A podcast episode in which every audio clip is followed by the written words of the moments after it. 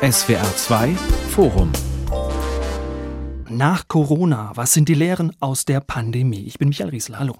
Bitte nicht wundern, nach Corona, so heißt diese Sendung, auch wenn das Virus natürlich weiter unter uns ist, sich weiter Menschen anstecken und auch sterben. Aber im Alltag der meisten Leute spielt Corona keine Rolle mehr. Oder wann haben Sie sich zuletzt mit Ihrem Nachbarn über Inzidenzwerte und Impfquoten unterhalten?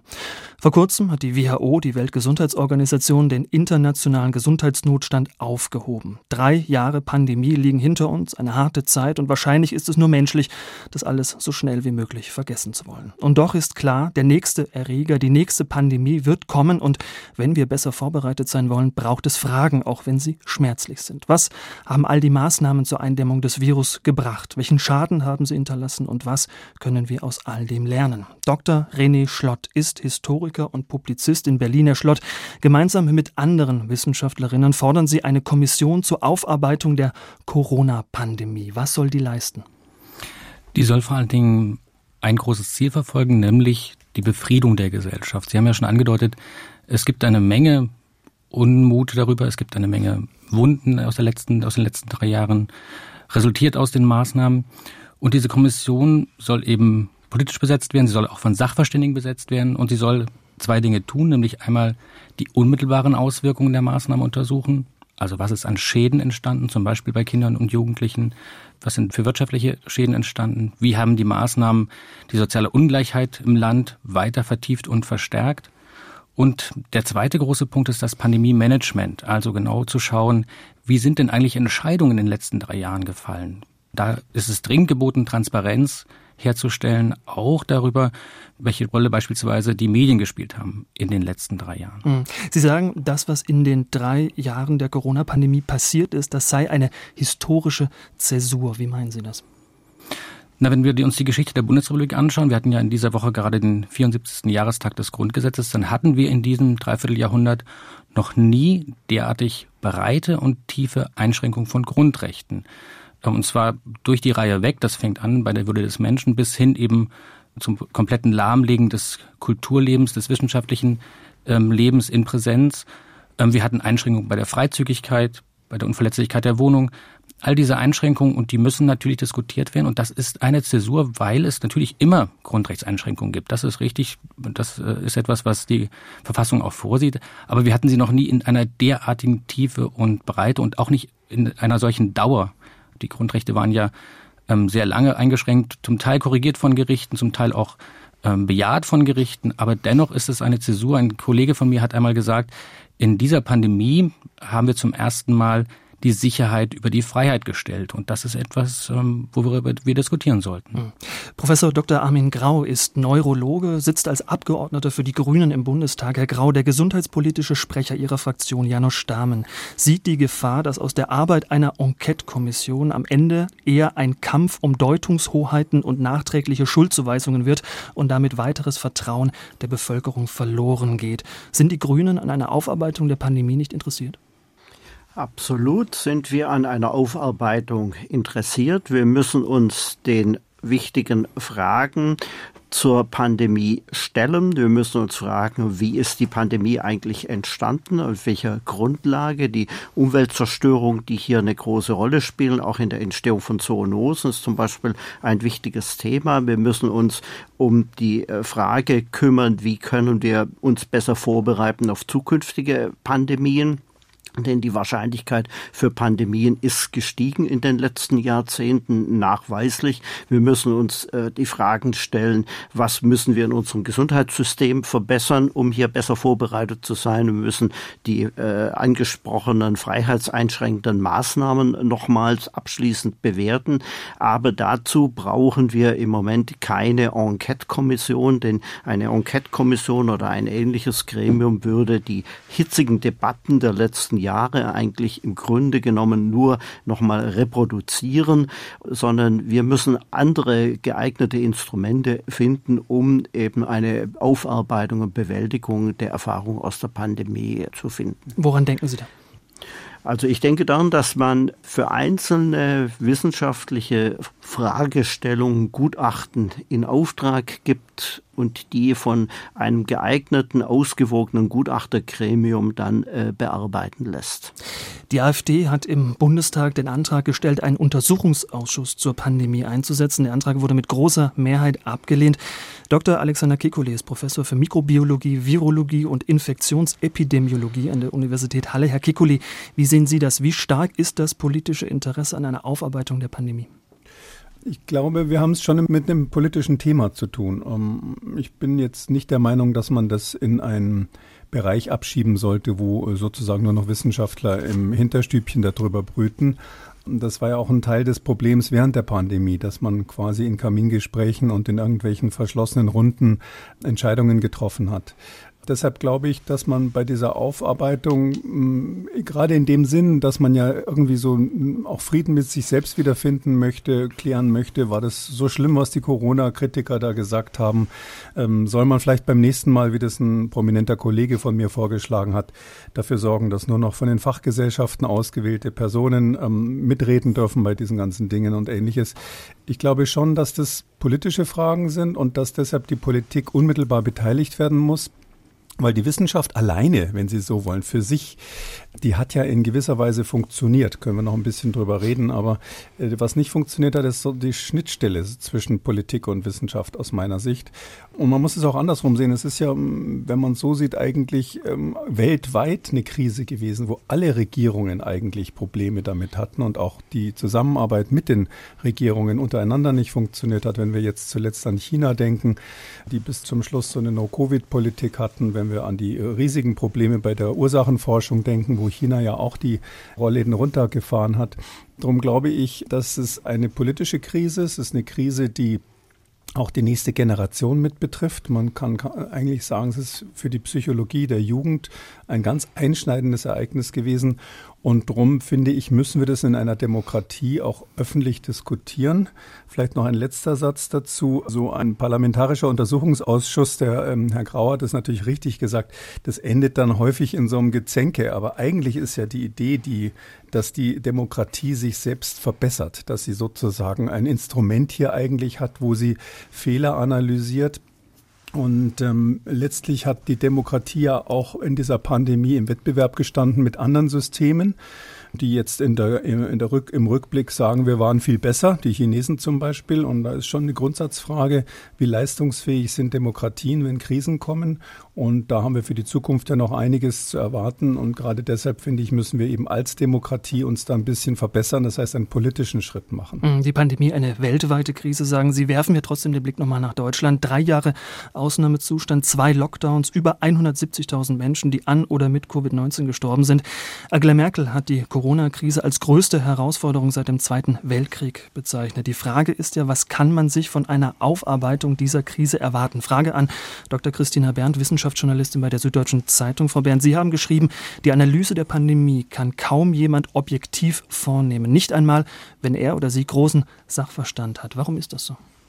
Das ist natürlich so schwierig, weil wir uns da ja als Menschen selber im Weg stehen. Und natürlich auch Menschen, die mit den großen, äh, starken Instrumenten der Wissenschaft arbeiten. Wir unterliegen alle diesem Fehler, dass wir Dinge in der Rückschau falsch einordnen. Ne? Das ist auch so ein bekannter Rückschaufehler in der Psychologie. Wir vergessen einfach, wie die Situation damals war. Wir vergessen, welchen eigenen Bias wir haben, wie man in der Wissenschaft sagt, also wie unser Blick Blick auch dadurch verändert wird, was wir selber immer gedacht haben und welche Haltung wir heute haben. Also dieses Zitat von mir, das bezieht sich darauf, wie derzeit die Gespräche stattfinden, ja, an Stammtischen, in der Küche mit Freundinnen, aber auch in der Gesellschaft, äh, in den sozialen Medien dass wir da unheimlich aufpassen müssen und einfach am besten mit einem wirklich möglichst offenen Visier und offenen Blick miteinander ins Gespräch kommen sollten. Das ist aber ganz unabhängig von den Dingen, die Sie jetzt ähm, meine Vorredner auch ähm, genannt haben. Gleichwohl brauchen wir aus meiner Sicht unbedingt diese Aufarbeitung und zwar aus meiner Sicht auch beide Arten davon, sowohl die politische als auch die wissenschaftliche.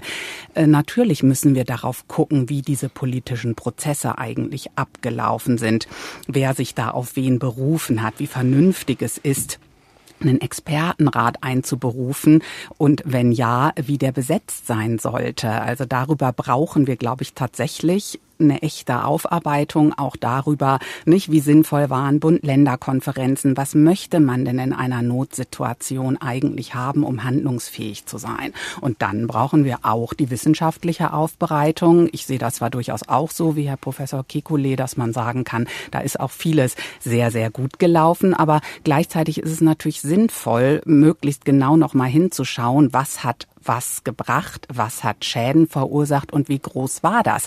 Also all die Fragen, die Herr Schlott formuliert hat, finde ich wichtig. Eins würde ich aber gerne noch ergänzen. Wir können uns jetzt nicht nur damit befassen zu schauen, was ist alles schiefgelaufen und wo waren die Fe Fehler und die Kollateralschäden. Wir müssen natürlich auch ganz genau hinschauen, was ist gut gelaufen. Denn nur wenn wir darauf auch äh, nicht die, die Linse des Mikroskops setzen und uns das klar machen, können wir die nächste Pandemie gut bewältigen es wird nicht reichen, nur die Fehler nicht wieder zu machen. Dann könnte es tatsächlich schlimmer laufen als dieses Mal. Herr Kekulé, fangen wir mal mit dem großen Bild an. Wie zufrieden können wir mit unserer Corona-Bilanz sein? Ähm, naja, Sie haben es ja anfangs gesagt, wir haben etwas über 170.000 Tote ähm, gehabt. Ähm, das ist äh, weltweit gesehen im Mittelfeld. Also es gibt viele Länder, die schlechter abgeschnitten haben, wenn man es auf die Bevölkerung bezieht. Aber wir waren jetzt dafür, dass wir häufig sagen, wir hätten eines der besten Gesundheitssysteme der Welt und dafür, dass wir tatsächlich das zweiteuerste Gesundheitssystem der Welt haben, ähm, meine ich, äh, haben wir nicht so gut abgeschnitten. Auch dafür, ich habe mich ja selber ähm, gut zwei Jahrzehnte mit Pandemieplanung befasst vorher, dass wir in Deutschland einige Fachleute hatten, die, die intensiv da schon sich überlegt haben, was man im Fall eines Falles machen sollte, von der Bevorratung bis zu den bis zu den Problemen, die wir zum Beispiel durch die sogenannten Corona-Kritiker dann hatten, dass man auch diese sozialen Spannungen natürlich vorhergesehen hat. Dafür ist es schlecht gelaufen. Und dann muss man auf der anderen Seite der Waagschale vielleicht auch noch sagen, wir haben ja einen enormen Aufwand betrieben. Ähm, das ist ja eingangs erwähnt worden, ähm, äh, dass, dass wir in der Situation waren, dass wir Kollateralschäden auch produziert haben, indem wir Menschen dann ich möchte nicht sagen eingesperrt, aber doch sehr stark in ihrer Freiheit begrenzt haben. Zum Teil ist wissenschaftlich inzwischen klar, dass bestimmte Maßnahmen Unsinn waren. Ähm, aber davon abgesehen ist es so, wir haben einen sehr hohen Preis gezahlt, möchte ich sagen, für unsere Sicherheit bis hin zu den Kosten, die unsere Urenkel wahrscheinlich noch abbezahlen werden. Und auf der anderen Seite dafür wenig gewonnen. Gibt ja diesen berühmten Vergleich mit Schweden, die viele Fehler auch gemacht haben, natürlich, ähm, aber die sich wesentlich weniger restriktiv verhalten haben als Deutschland und viele andere Länder. Und wenn man heute guckt, wie stark war denn die Übersterblichkeit, also wie viele Menschen sind während der Pandemie wirklich dann unterm Strich sozusagen zusätzlich gestorben, verglichen mit anderen Jahren, dann kann man Deutschland und Schweden kaum vergleichen. Also gibt es kaum Unterschiede. Manche sagen sogar, also manche Zahlen, manche Studien deuten darauf hin, dass Schweden sogar besser abgeschnitten hätte. Aber ohne jetzt in die Feinheiten zu gehen, wir haben da eigentlich sehr viel gemacht. Uns hat ähm, dafür, dass wir so viel gemacht haben, sehr wenig gebracht. Und deshalb die Frage, wie haben wir abgeschnitten? Ja, muss ich sagen, bin ich sehr enttäuscht, eben gerade weil, weil sich viele Menschen, mit denen ich natürlich auch zu tun hatte, vorher lange überlegt haben, was wir in so einer Situation machen würden. Ja, vielleicht darf ich da was äh, ergänzen. Es ist ja vor kurzem zum ersten Mal eine Zahl aufgetaucht, nämlich die Summe von 440 Milliarden Euro, die äh, die Bundesregierung und die Länder in den letzten drei Jahren aufgewandt haben, eben für Testzentren, für Masken, für ähm, die, den Ausgleich von Betriebsschließungen, also äh, für die Stärkung von Krankenhäusern und so weiter. Und wenn man sich diese Summe anschaut und den Zustand unseres Gesundheitssystems zu dem heutigen Zeitpunkt, dann ist das tatsächlich eine ziemlich verheerende Bilanz. Und ich sehe meine Aufgabe als Beobachter ähm, genauso wenig, wie ich die Aufgabe des Journalismus darin sehe, ähm, jetzt die Erfolge der Regierung, die vermeintlichen Erfolge der Regierung hier hervorzuheben, sondern wir müssen hier sehr kritisch hinschauen. Denn was in den letzten drei Jahren passiert ist, ist, ist zusätzlich noch, dass fundamentale Prinzipien unseres freiheitlich-demokratischen Gemeinwesens in Frage gestellt worden. Also ich erinnere mich an die Diskussion, wo plötzlich der Föderalismus, eines der wichtigsten Grundprinzipien unseres Landes, unseres Grundgesetzes zur Disposition stand und wo Leute gefragt haben, ist es denn eigentlich sinnvoll, dass hier die Länder ähm, mit dem Bund gemeinsam entscheiden oder sollte nur eine, sollte nur ein starker Mann in Bayern darüber entscheiden, wie die Pandemiepolitik in Deutschland läuft? Also das ist auch ein, ein großer Fehler. Es wurde auch die Frage gestellt, das klang eben schon an, würden wir denn mit einer Diktatur auf Zeit nicht vielleicht so viel, sehr viel besser durch, durch die Pandemie kommen. Und das hat mich wirklich erschrocken, dass äh, bei der erstbesten Krise diese fundamentalen Prinzipien auch von führenden Politikerinnen und Politikern des Landes äh, in Frage gestellt worden sind. Und das müssen wir tatsächlich nochmal uns wirklich fragen, auch wenn neue Krisen anstehen. Sollten wir denn unser System, sollten wir die Demokratie so schnell in Frage stellen? Und da sehe ich auch eine Aufgabe ähm, der Medien und deshalb ist diese Zäsur auch ähm, so stark gewesen. Wir müssen auch dran denken, wir haben auch die Bildungsungerechtigkeit in diesem Land nochmal massiv verschärft und das im besten Wissen, dass nach der ersten Schulschließung im Frühjahr 2020, wir wussten, dass das äh, weil jetzt oft ja gesagt wird, na ja, das waren Fehler, die man irgendwie im Eifer des Gefechts da begangen hat. Wir wussten, dass äh, diese Schulschließung gerade für die Kinder und Jugendlichen aus benachteiligten Familien verheerend sein werden. Und wir sind trotzdem nochmal in im Winter 2020, 2021 in eine sehr viel längere Schulschließung gegangen. Also ja, das hat Gesundheitsminister Lauterbach ja inzwischen auch als Fehler bezeichnet, dass man die Schulen so lange äh, geschlossen hat. Frau Bernd, mich würde interessieren, Herr Kikuli sagt enttäuschend, Herr Schlotz sagt verheerend. Welche Bilanz ziehen Sie?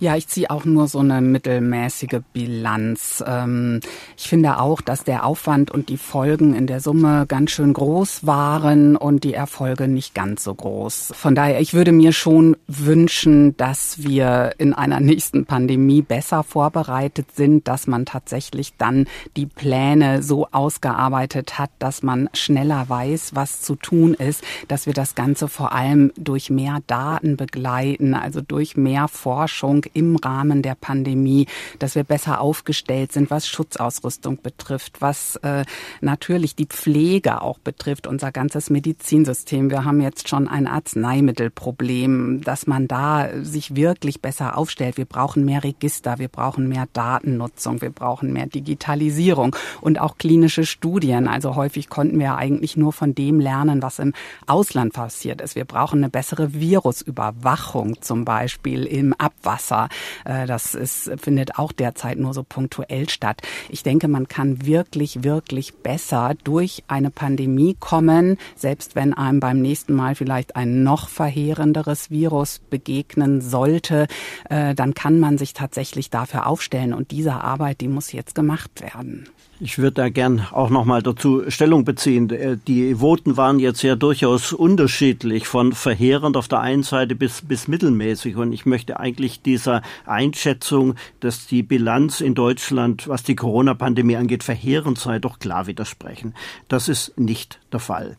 Also zum einen ist es einfach so, wir haben eine alte Bevölkerung, wir haben ein hohes Durchschnittsalter, wir haben viele vulnerable Gruppen und die Zahlen muss man auch immer auf die Altersstruktur und die Krankheitslast in Deutschland beziehen. Und da sind die Ergebnisse natürlich nicht ideal, sie sind nicht sehr gut, aber sie sind keineswegs verheerend. Ja. Natürlich müssen wir jede Menge lernen aus der Pandemie und deswegen ist es auch wichtig, verschiedene Bereiche nochmal genau anzuschauen und zuerst mal nochmal wissenschaftlich zu bewerten und dann auch im politischen Raum eingehend zu diskutieren. Äh, ich gebe hier äh, äh, Frau Berndt völlig recht. Wir haben Schwächen in unserem Gesundheitswesen. Wir müssen besser werden im gesamten öffentlichen Gesundheitsdienst und uns hier besser auf Pandemien vorbereiten. Wir haben Stärken in Deutschland im ganzen kurativen Bereich, also im Bereich Diagnostik und Akuttherapie. Deswegen hatten wir auch nie Situationen wie in Bergamo. Wir mussten auch nicht wirklich triagieren. Wir hatten genügend Intensivbetten. Wir haben eine starke ambulante Versorgung, eine wirklich auch, äh, ja, gerade manchmal luxuriöse stationäre Versorgung. Und das hat sich in der Pandemie durchaus bewährt. Aber wir haben Schwachstellen im öffentlichen Gesundheitsdienst. Das liegt eben nicht an den Gesundheitsämtern vor Ort, sondern das liegt an dem Spardiktat der letzten Jahrzehnte in diesem Bereich. Da hat man schon vor der Pandemie angefangen gegenzusteuern und jetzt nach der Pandemie muss hier dringend noch sehr viel mehr passieren an Stärkung des öffentlichen Gesundheitsdienstes. Wir brauchen hier ausreichend ähm, äh, Masken und, und ähnliches in Vorbereitung für Pandemien. Wir sind dabei, auch politisch im Moment die Pflege die ja in der Pandemie, deren Bedeutung ja so deutlich geworden ist, insgesamt zu stärken, was man über Jahrzehnte nicht gemacht hat. Wir brauchen dringend mehr epidemiologische äh, Forschung, wir brauchen Register, wir brauchen sowas wie ein Impfregister in, in Zukunft. Also in all diesen Bereichen müssen wir nachsteuern. Mhm. An dem einen Punkt, ähm, die Frage der Freiheitsrechte, möchte ich auch noch mal eine, eine Anmerkung machen. Also erstens mal haben wir demokratische Regeln an keiner Stelle verletzt. Und ich glaube, dass Deutschland deutsche äh, politische System hat sich auch äh, den totalitären Systeme eindeutig auch als überlegen erwiesen. Denn das chinesische System der Null-Covid-Strategie etwa musste am Ende aufgegeben werden, einfach weil es gar nicht durchzuhalten ist. Natürlich müssen wir uns noch mal überlegen, wie zum Beispiel das Zusammenspiel zwischen Bund und Ländern hier war und wie es in Zukunft vielleicht besser gestaltet werden kann. Das ist tatsächlich ein Bereich, da war durchaus äh, zum Teil erheblich Sand im Getriebe und das muss man sich genauer angucken. Aber unser demokratisches System hat sich auch in der Pandemie eindeutig bewährt. Und der letzte Punkt nochmal die Frage der Freiheitsrechte. Ich meine, der Schutz vulnerabler Gruppen bedeutet einfach, dass Freiheitsrechte zum Teil wirklich eingeschränkt werden müssen. Das werden wir auch zukünftigen Pandemien so machen müssen. Bloß wir haben das ganz zweifelsohne an manchen Stellen eindeutig übertrieben. Das etwa im Bereich von Schulschließungen, Kitaschließungen äh, bei Kindern und Jugendlichen. Und hier haben wir ganz klar Fehler gemacht. Das sagt auch Herr Lauterbach und das sagen wir, sagen wir alle. Wir haben natürlich die sozialen Unterschiede gerade im Zugang zu Bildungseinrichtungen jetzt nochmals verstärkt durch die Pandemie. Und hier müssen wir ganz stark arg versuchen zu korrigieren und benachteiligte Gruppen in äh, der nächsten Zeit stärker fördern und für die Zukunft auch lernen, dass wir Kindern und Jugendlichen nicht so einen hohen Tribut abfordern dürfen in äh, Situationen wie jetzt in der Corona-Pandemie. Wobei man ähm, dabei auch immer eines bedenken muss. Ich bin völlig bei Ihnen in allem, was Sie gesagt haben. Finde ich, dass das eine sehr, sehr gute Analyse war. Aber natürlich kann man aus diesen Dingen auch nicht unbedingt alles eins zu eins auf die Zukunft projizieren. Ja, gegen Schulschließungen äh, haben, ja, gab es viel Widerstand von Anfang an und zu Recht. Also das äh, war, finde ich, auch einer der schlimmsten und folgenreichsten Fehler in der ganzen Geschichte. Und auch, dass er weiter begangen wurde durch diese ganze Zeit, obwohl es immer immer hieß, Schulen sind das Letzte, was wir schließen. Und dann wurden sie eben doch eher geschlossen als die Bundesliga und so weiter. Also das waren schon schlimme Entwicklungen. Ähm, auf der anderen Seite muss man natürlich sagen, man kann jetzt auch nicht sagen, nie wieder schließen wir die Schulen. Denn wenn wir natürlich ist das nächste Mal mit einem Virus zu tun haben, was wie zum Beispiel ein Influenza, ein Grippevirus tatsächlich die Kinder am schlimmsten trifft oder womöglich unter Kindern Todesfälle fordert, dann werden wir natürlich die Schulen schließen wollen. Ja, also insofern ist es immer natürlich eine Abwägung, auch vor dem Hintergrund dessen, wem wir als nächstes begegnen. Also um, um so ein bisschen konkreter zu werden, weil die, die Überschriften sind ja relativ schnell einfach gesagt und da kann man sich auch gar nicht widersprechen. Aber ähm, es ist doch letztlich so, wenn wir diese Diskussion, das ist jetzt ein, sind zwei Beispiele genannt worden jetzt aus der wissenschaftlichen Sicht. Äh, Schulschließungen, haben wir die gebraucht, ja oder nein? Und haben wir so viele Schulschließungen gebraucht?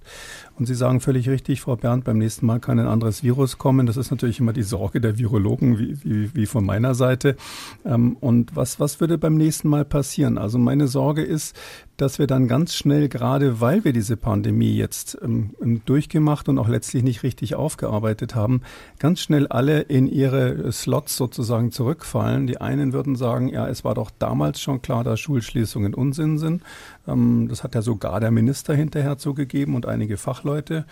Diese berühmte Frage, sind Kinder genauso ansteckend wie Erwachsene, die ja lange unter Fachleuten diskutiert wurden, ist inzwischen so gelöst worden, dass, dass Kinder definitiv nicht so ansteckend sind, zumindest die Pandemie nicht antreiben wie Erwachsene.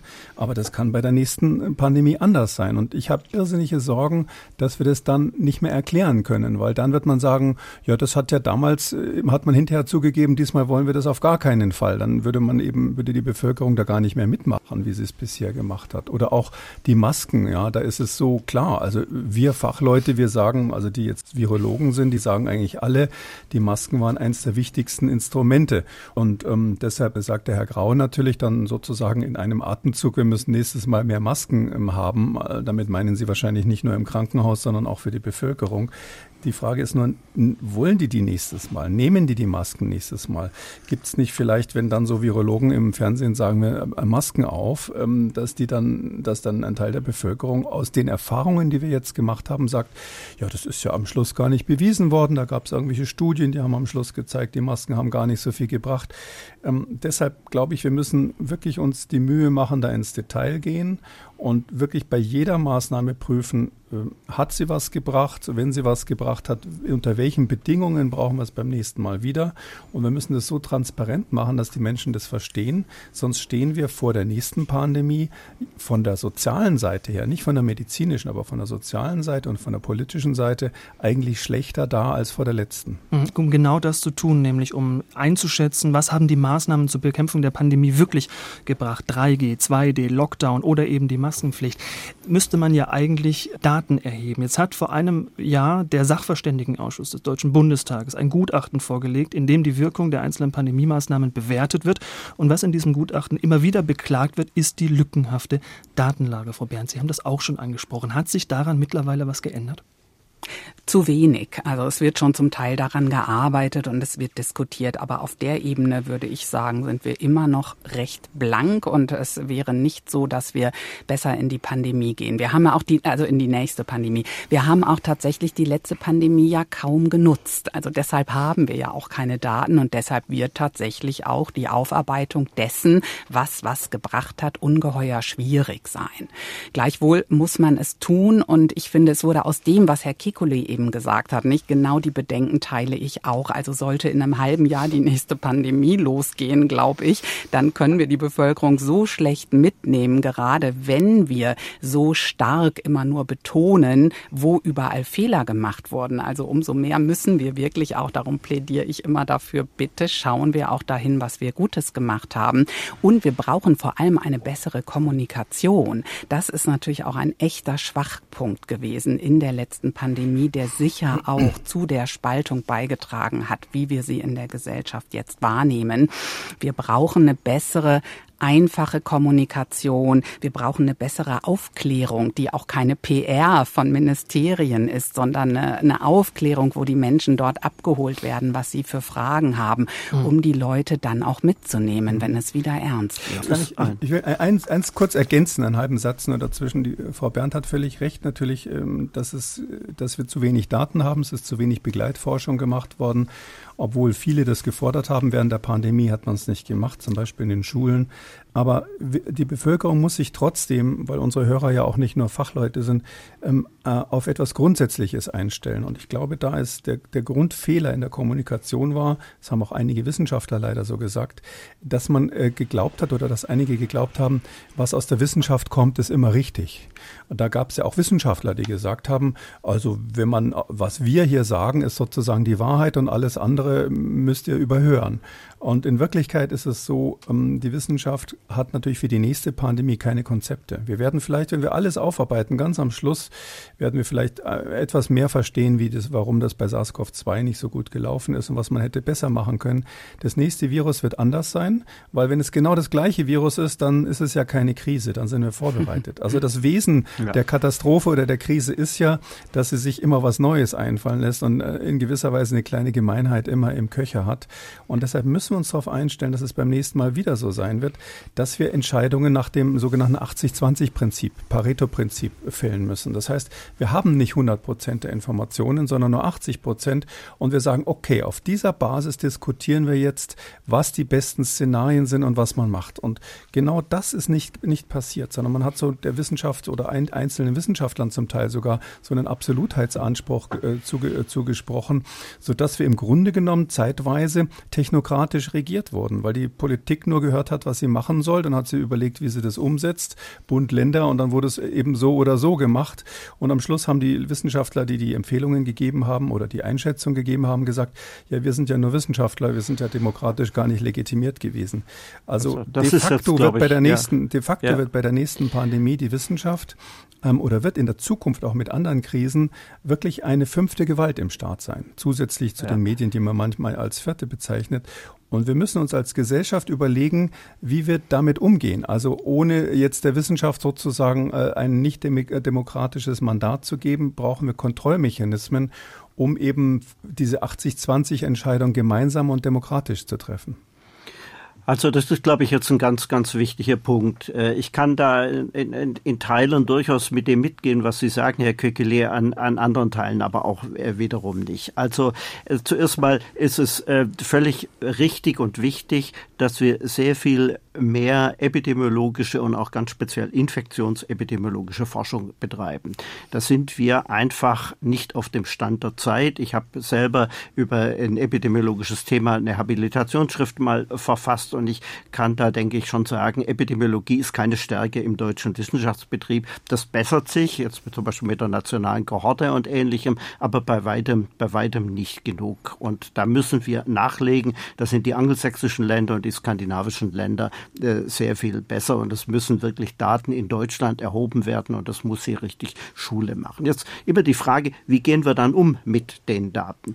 Also ich habe immer widersprochen, wenn es hieß, die Wissenschaft sagt. Ja, die Wissenschaft kann Daten zur Verfügung stellen und die müssen dann interpretiert werden und die müssen operationalisiert werden hin zu politischen Entscheidungen. Und hier gibt es sehr wohl sehr unterschiedliche Meinungen in der Wissenschaft. Haben wir ja bei den Infektiologen, bei den Virologen ja auch gesehen in der Pandemie. Und das ist eben ganz normaler Prozess. Es gibt nicht einfach die Wissenschaft, weil die Daten immer interpretationsbedürftig sind. Und dann die, die nächste interpretationsbedürftige ist die Frage, was setzt sich denn dann wie politisch um?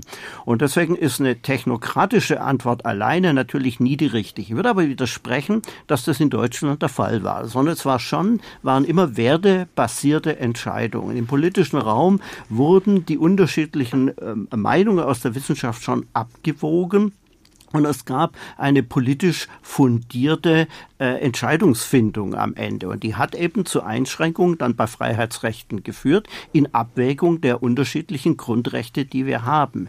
Und ähm, nochmal ganz kurz zu dem äh, Punkt zurück, dass natürlich jetzt nicht aus dieser Pandemie eins zu eins Lehren für die Zukunft, äh, für jeden neuen Virusfall dann zu ziehen sind, ganz klar. Wir müssen hier grundsätzliche Lehren draus ziehen. Und eine grundsätzliche Lehre ist auch, und das sagte Frau Berndt vorhin auch schon zu Recht, wir müssen besser kommunizieren und die Bevölkerung sehr viel besser mitnehmen. Daran hat es über lange Zeit sehr gefehlt. Wir müssen einfache, klare Botschaften und Informationen weitergeben und damit den Weg bereiten für eine äh, fundierte Diskussion auch in der, in der Bevölkerung. Und da, da haben wir sicherlich Defizite gehabt. Nach Corona, was sind die Lehren aus der Pandemie? Das ist heute unser Thema im SWR 2 Forum und es ist schon häufig der Begriff der gesellschaftlichen Spaltung gefallen, der Hinweis auf die Verwerfungen in der Gesellschaft, die es während der Pandemie gab. Und da sind wir schnell beim Stichwort der Querdenker. Wer sich zur Corona-Politik kritisch geäußert hat, der lief Gefahr, als Querdenker gebrandmarkt zu werden. Herr Schlott, Ihnen ist das,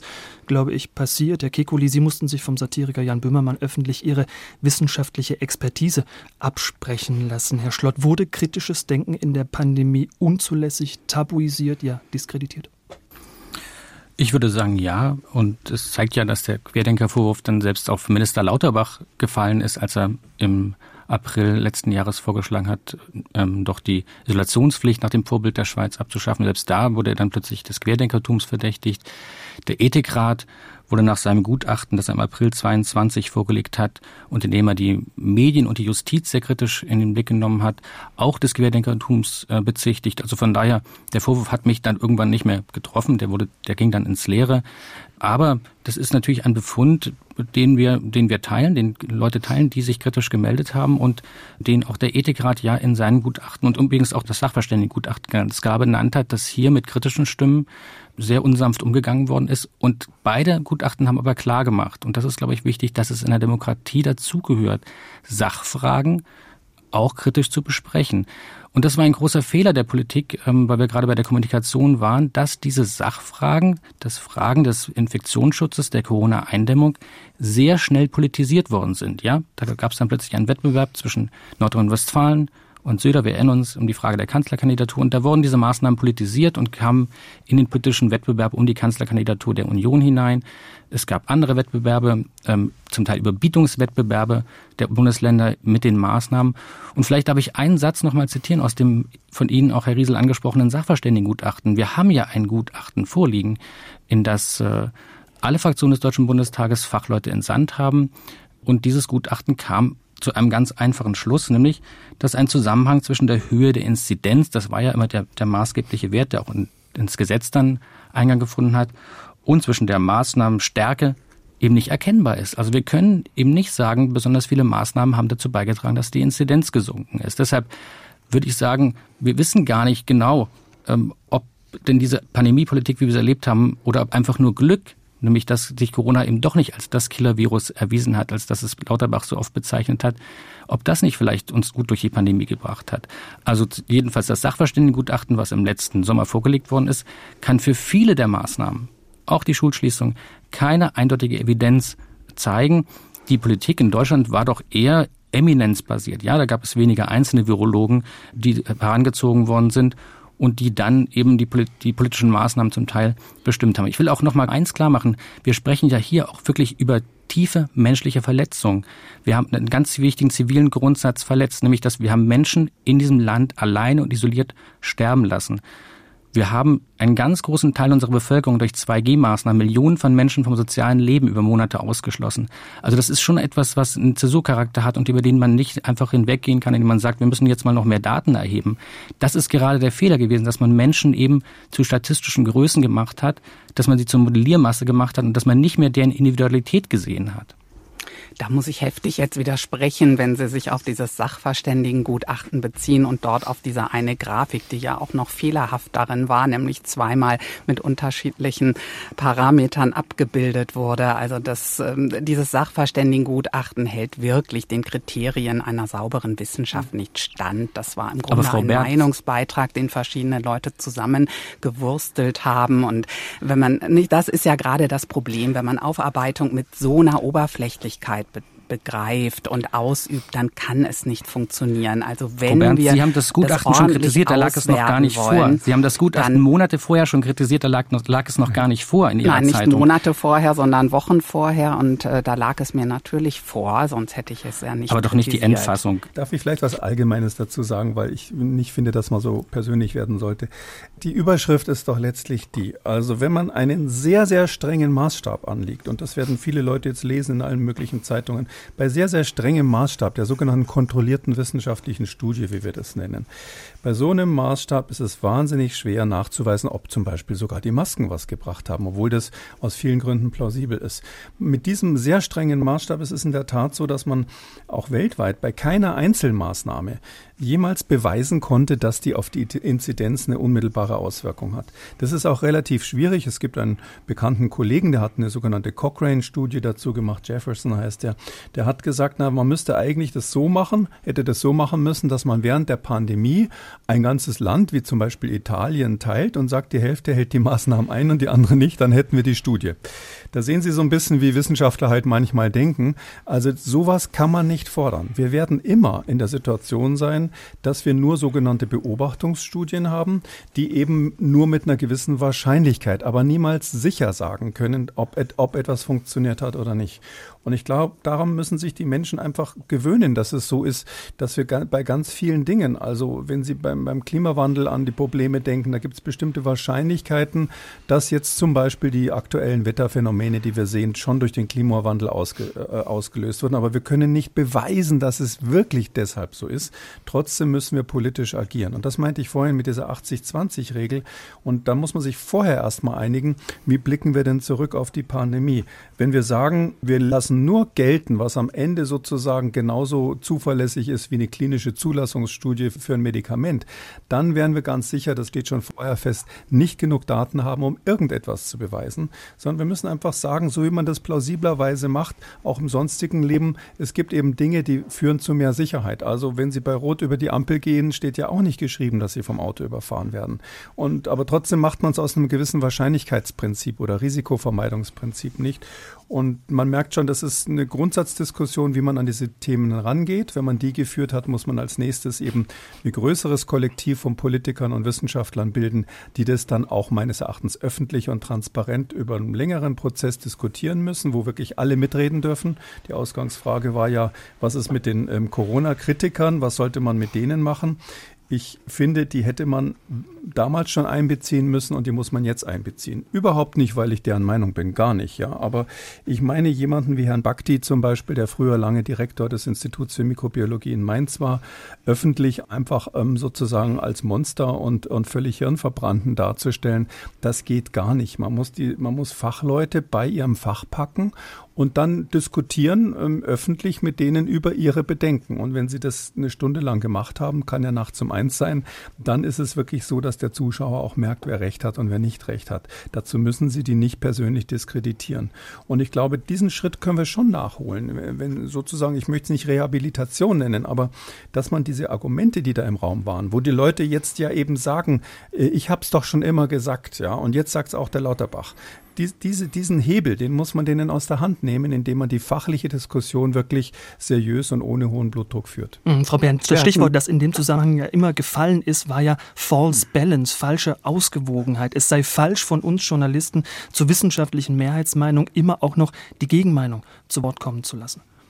Das ist ein großes Problem, die False Balance. Das ist definitiv so. Man muss halt überlegen, an welcher Stelle sie greift. Aber wenn wir zum Beispiel das Thema menschengemachter Klimawandel nehmen, dann ist es tatsächlich ein Problem, wenn ich in einer Talkshow zwei Leute gegenübersetze. Der eine sagt, den gibt es und der andere sagt, den gibt es nicht, denn da ist es einfach so, dass 99,9 Prozent der WissenschaftlerInnen auf diesem Planeten, die sich damit auskennen, sagen, es gibt den menschengemachten Klimawandel und alles andere ist eine solche Minderheitenmeinung, dass sie einfach dem wissenschaftlichen Diskurs überhaupt nicht mehr entspricht.